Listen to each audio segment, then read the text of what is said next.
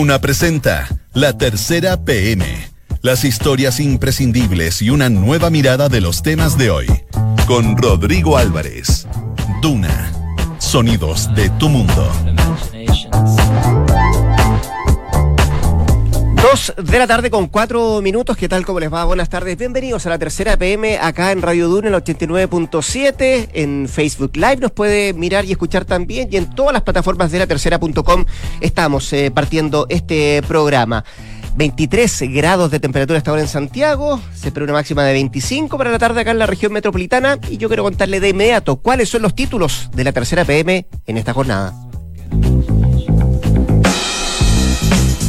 Escala esto, ¿ah? Pérez versus el PS, las esquirlas de una ofensiva extrema. Vamos a entrar en detalle, por cierto, de lo que fue la declaración de la vocera de gobierno, eh, la respuesta que hay, por cierto, en el eh, Partido Socialista y el apoyo que recibió la ministra, además del propio presidente de la República, Sebastián Piñera. Es el principal titular de la tercera PM que además destaca cambio de anfitrión de un evangélico sin el obispo Durán y lejos de la catedral evangélica. También destaca en el tema que se ha hecho noticia durante el día de ayer y hoy también, 10 años o 27 años, es la pregunta que se hace la tercera PM, la duda por la condena que al comandante Ramiro le falta por cumplir acá en Chile. Recordemos que llegó de madrugada a la cárcel de alta seguridad. También destaca la tercera PM la conversación humana en que Gabriel Boric pidió perdón al subsecretario sobrino de Jaime Guzmán Errázuriz. Otro de los temas que destaca la tercera PM, rebelión eh, pro democracia en Hong Kong. Amenaza con extenderse la fallida protesta en Macao. Son parte de los títulos que destaca la tercera PM para esta jornada de día martes. 2 con 6, vamos al detalle. Y lo hacemos, por cierto, con Eugenia Fernández, la editora justamente de la tercera PM que está acá con nosotros. ¿Qué tal, Eugenia? ¿Cómo te va? Buenas tardes. Bien, ¿y tú? Muy bien. Decía yo que uno de los títulos de, la tercera PM hoy día era la conversación humana en que Gabriel Boric pidió perdón al subsecretario eh, de Hacienda, por cierto, sobrino y además portavoz de la familia de Jaime Guzmán Errázuriz. Eh, la llegada de Hernández Norambuena ha generado eh, ir conociendo cosas que muchos no sabían. Que no cosas conocíamos. Del pasado que también del presente que tiene que ver con esta, con esta, con este ofrecimiento de perdón que hace el diputado del Frente Amplio de la familia de Jaime Guzmán. ¿Cuál es el detalle de esa conversación? ¿Qué es lo que pudieron reportar en la tercera PM? Bueno, para ser justo, la, conversación entre ambos, eh, entre ambas personas, entre Francisco Moreno y Gabriel Boric, la dio a conocer el propio Moreno y dio una entrevista en la radio, en Tele 13 Radio. ¿Mm? Eh, y nosotros eh, reporteamos un poco más de eso, pero, pero lo, que sí, lo que sí pudimos recabar es que hace un par de meses, a la salida de la Comisión de Zonas Extremas de la Cámara de Diputados, de la cual Boric es, miembro, eh, Boris se acercó al subsecretario Moreno y le pidió perdón específicamente por el capítulo de de la polera, digamos, ¿se acuerdan? El, año pasado eh, se reveló un video en el cual le, pasaban a Gabriel Boric una polera en que había una cara de Jaime Guzmán, exacto, una cara de Jaime Guzmán con unas con unas balas en la con unos balazos, en la cabeza, sí, en la cara.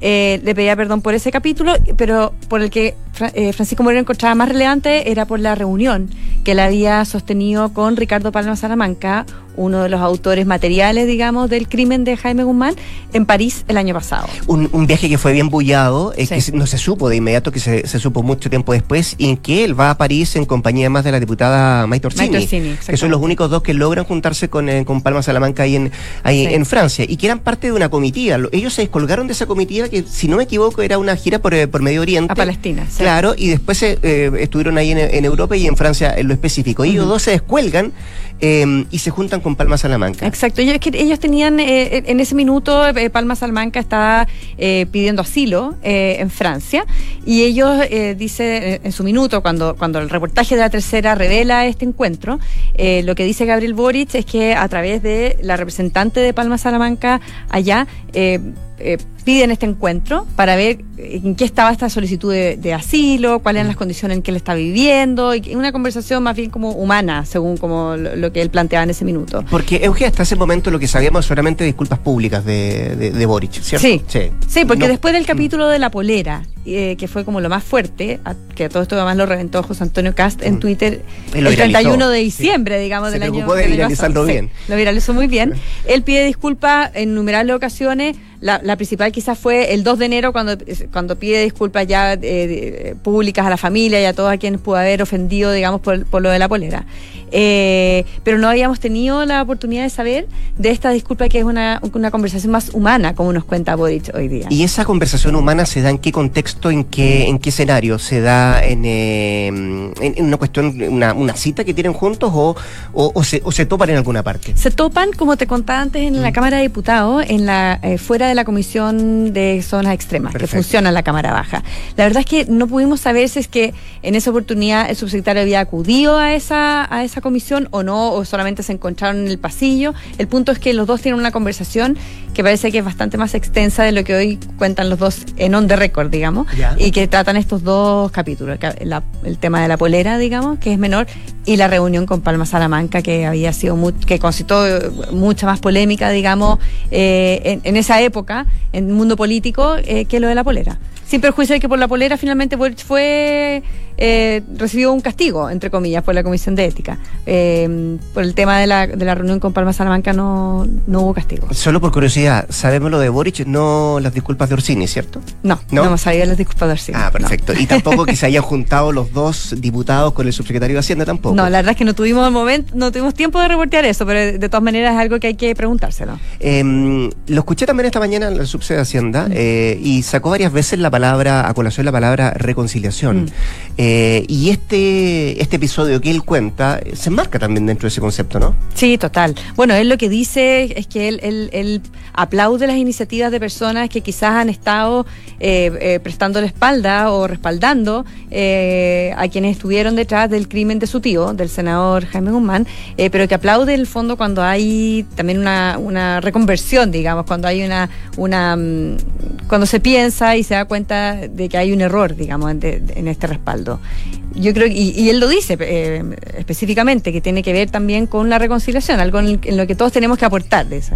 De todas maneras, eh, y recomiendo además una entrevista que se le hizo esta mañana, Hablemos en Off, en Duna, al abogado de la familia Guzmán de Razuri, a Luis mm. Hermosilla, que también da cuenta de algunos, de algunos hechos, algunas cosas, porque hace, hace mucho de contexto él cuando empiezan a preguntarle respecto a la situación de, de, de Hernández Norambuena, y él hace, ya siguió el caso durante mucho tiempo, y da cuenta también de una carta eh, que le envió al ministro del Interior de la época, la madre de Jaime Guzmán, eh, solicitando que se mm, lleve adelante el proceso de extradición lo antes posible para Hernández Buena.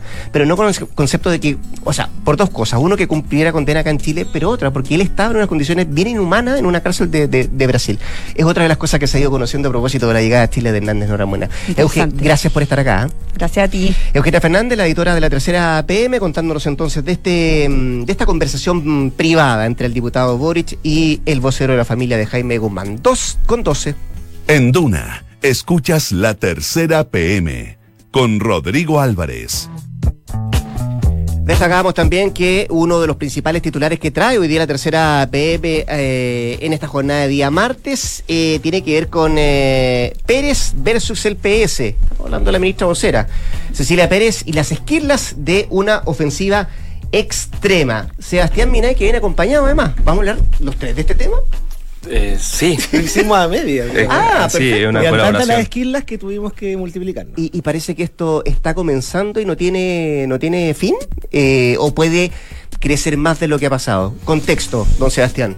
Bueno, eh, comenzó recién ayer en la tarde. Yo creo que quedamos todos sorprendidos cuando la ministra vocera de gobierno, eh, ante una un nuevo anuncio de parte del Partido Socialista que estaba por echar a andar o, concretar ya una acusación constitucional contra la ministra de Educación Marcela Cubillos, reaccionó de, una forma sorpresiva porque todos estamos acostumbrados que cuando un ministro es esperable que defienda a otro ministro diciendo no hay fundamento jurídico o por último acuse a sus rivales de tender una cortina de humo o diciendo les creemos de parte quien está, pero yo creo que igual es razonable evaluar que se pasó por lo menos un pueblo y medio la ministra vocera cuando llegó y a pito de nada empezó a acusarlos, queremos que nos digan que dejen de ocultarse la relación con el narcotráfico, era un poco previsible que esto iba a pasar, eh, la, la, furibunda reacción eh, em, de la oposición, digamos. Ahora, era eh, Tufichi dos más, podríamos decirlo, porque eso fue la respuesta también del, Partido Socialista. Lo que a lo mejor no se esperaba era el respaldo cerrado que le dio el presidente Andrés a, la misma vocera, ¿no?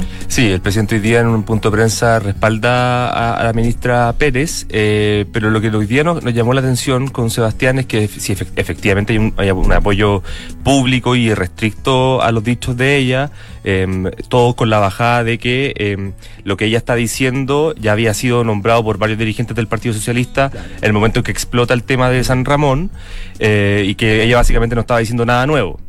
Eh, a pesar de eso, eh, lo que nosotros pudimos sacar un poco en concreto en el reporte de hoy día es que son varios los parlamentarios de Chile Vamos y dirigentes de, Chile Vamos que en privado, eh, fuera de micrófono, como se dice, en off, eh, dicen que la ministra fue un poco ruda, se pasó, que, se pasó incluso algunos pueblos, como diciendo que... Se extralimitó. Se extralimitó, exacto. Entonces, efectivamente, es una declaración bien ruda. Se dijo tres veces la misma cuña. Claro, lo repite, claro, lo repite tres veces.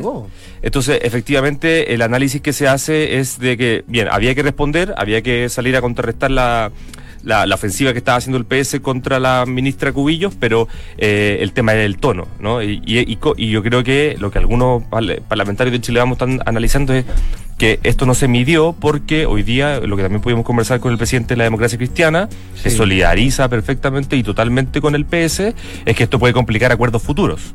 Los acuerdos que ya están en el, en el, en el Congreso, eh, el previsional, eh, reforma tributaria eh, van a estar. El, presidente de la democracia cristiana, Fuad Chaín, dice... Eh, ese tráfico con el gobierno? eso, esos acuerdos no, los voy a romper. ese apoyo no tiene efecto retroactivo en este caso. Exacto. A futuro, esto complica inevitablemente la relación con, el gobierno. Sí, sí, el gobierno como que le regaló un poco esto, porque lo que no ha logrado meses de, gestión, de tratativa, parece que lo logró la ministra... Vamos a ver si lo logra, pero parece que lo ha logrado en, un, eh, Antes de, seguir, ¿cuánto más va, a escalar el enfrentamiento oposición, oposición ministra Hay, hay un argumento que ella da eh, en las tres respuestas que, que, da a propósito del tema narcotráfico PS y que tiene que ver con que ella dice, bueno, es más, hay muchos eh, miembros, parlamentarios incluso, del propio Partido Socialista que han sido, eh, se han preocupado de que esto se aclare y, básicamente el capítulo San Ramón. y menciona al diputado Marcelo Díaz. Ese argumento fue rescatado por Jacqueline Selver, que era presidenta de la UDI, que dijo, bueno, me parece muy bien, entregándole el respaldo, pero los tres partidos de Chile Vamos, cuatro en realidad, de Chile Vamos, ¿han respaldado a la, ministra? Sí, esto es lo que, un poco lo que decía Andrés, que en política siempre está este juego de máscaras, donde por un lado está lo que te dicen delante de la grabadora, sí, nos, control cuña desde nosotros la derecha hasta Unidos para siempre, y otro cuando tú retiras el, dispositivo y, te encuentras con otra realidad. En este caso, obviamente, los partidos de Chile, pero aún así es sintomático, porque el presidente de Renovación, tú hablaste con el diputado del borde, la, la declaración la, apoyó. la declaración también la, la senadora Van que la apoya pero hasta ahora, por lo menos hasta el momento cerramos la mata de Bópoli y no habíamos sabido nada, eran puros cri ¿no No, no, quiso no, no, cri, cri, cri, y cuando no te, y, cuando te dicen que no, cuando hay una decisión política de no hablar, que es como una abstención, y además no tenemos entendido, ¿cierto? Está en la nota ahí que en Evópoli también tenían eh, un juicio bastante crítico de lo que estaba haciendo la, la ministra vocera, en la UBI también tenían un, eh, una, tampoco es el momento, el momento menos indicado para que el gobierno se compre otro problema. claro, eh, sí, sí, es lo que repetían algunos, como mm. venimos saliendo del tema de la jornada laboral, que fue un problema grande para el mm. gobierno, se había logrado alinear a los parlamentarios de Chile mm. Vamos, y ahora se comete, se comete este error para algunos, eh, y, que algunos dan un punto que, creo que es no menor y que da, da pie para el análisis eh, de los próximos días, es si que la, ministra vocera hoy día, en el, punto de prensa que donde reafirma sus dichos, dice que no va, que no va a pedir, que no tiene que pedir perdón, eh, dice de que la, acusación constitucional contra Cubillos no tiene ningún sustento ah, jurídico. Y algunos dicen, bueno, si no tenía ningún si no tiene ningún sustento jurídico, que se caiga por su propio peso. No era necesario eh, eh, salir a, contestar y a dar ese tipo de declaraciones contra el Partido Socialista, eh, vinculándolo al narcotráfico de manera explícita, eh, si es que, eh, como ella bien dice, la acusación constitucional no tiene ningún sustento. Entonces, hay varios que dicen ahí que de nuevo el gobierno se entrampa en algo que le va a costar salir. Estamos conversando con Andrés Muñoz y Sebastián Minay, periodistas de la tercera PM, a propósito de este tema. Tengo dos preguntas que tienen que ver cuánto más va a escalar esto. Hay que ver dos, dos indicadores. Ya, pero uno que tiene que ver con lo que ocurrió con el subse de red asistencial Luis Castillo. O sea, primero, en momento. no, pero, pero, pero, recordemos que Luis Castillo fue sucedido por tiene un sucesor hace un rato, pero la primera muestra fue hoy día del veto, el bloqueo a, las autoridades que se materializó al menos en dos comisiones, en vivienda Eso en, el Senado. y en salud, en el Senado. Ya. Y, es precisamente por esto. Hubo una tercera comisión que no funcionó, pero por falta de acuerdo no fue por esto. Falta ver qué va a pasar la tarde, si es que pasa lo mismo en la Cámara de Diputados. Primero que nada hay que ver el indicador si el, bloqueo, si el veto permanece, dado que el presidente le puso espalda a su vocera y mm. dado que la vocera dice que no se arrepiente de nada y que deben estar juntando los asesores de prensa, la moneda, los recortes de prensa, todas las veces que los socialistas se dijeron dime y para justificar su argumento pero hay que ver primero y eso y hay que ver también si esto redunda en que la DC, lo que dijo Fuachain, realmente se cumple, se la pone más difícil o si simplemente otra bravata más. Y falta ver si yo, me imagino su parte una, mm. eh, la declaración de Manuel Monsalve, que le ah, pregunta al presidente Piñera si puede garantizar que ningún funcionario de su gobierno está vinculado con el narcotráfico. Sí, sí, sí. no, muy, no muy o sea, responde con la misma moneda, está criticando al gobierno. Bueno, pero más allá de eso, yo creo que hay que ver efectivamente si es que la acusación constitucional eh, va a tener eh, los votos mm. y que si efectivamente el gobierno está respondiendo de esta manera, esto significa de que eh, creen de que puede haber incluso un tiene asidero y que están diciendo públicamente no, no tiene sustento jurídico, pero si es que están contestando de esta forma, uno empieza a sospechar, y es lo que algunos parlamentarios de Chile damos, es si la acusación puede tener eh, el sustento jurídico que podría derribar a la ministra de Educación. solo, solo pregunto, ¿en qué momento escaló nuevamente la acusación? ¿Quién no hizo la pega ahí? como para bajar un poco el tono. Eh... Pero es que un tema que estaba, estaba, este, estaba como en cuarta orden de prioridad y nadie le dio mucho mérito. Y lo que ha logrado la ministra vocera es eh, elevar, eh, la relevancia de la antes, antes de eso. No, tampoco era, o sea, nunca, nunca flotó una acusación contra el ministro Chávez y con la ministra Cubillo. Pero imagino que hubo alguna conversa en algún momento de Pero lo que pasa es que ahí el gobierno, como dice Andrés, ya había acusado el golpe, porque por lo menos lo que dicen desde la oposición, que hace un par de semanas el ministro Blumen con el subsecretario, Alvarado, como a don Claudio, llegan y se juntan con el jefe de bancada Manuel Monsalve y con el diputado Leonardo Soto y le dicen, oye, eh, eh, le, van a preguntar, esto según versión de la oposición, ¿qué pasa con la acusación? Ellos dicen que están estudiando, entonces dice, bueno, si esta acusación usted la echan a andar, se va a echar a perder la razón con el gobierno. No los amenazan explícitamente, pero les dan a entender de que esto puede salir de una forma y otra. Hay otros que mencionan una conversión de pasillo después del ministro Blumel con Monsalve, donde le advierte que está el tema de San Ramón, no te dice, no le dice te vamos a sacar esto, pero si siempre está la talla de te recordamos que tienen problemas.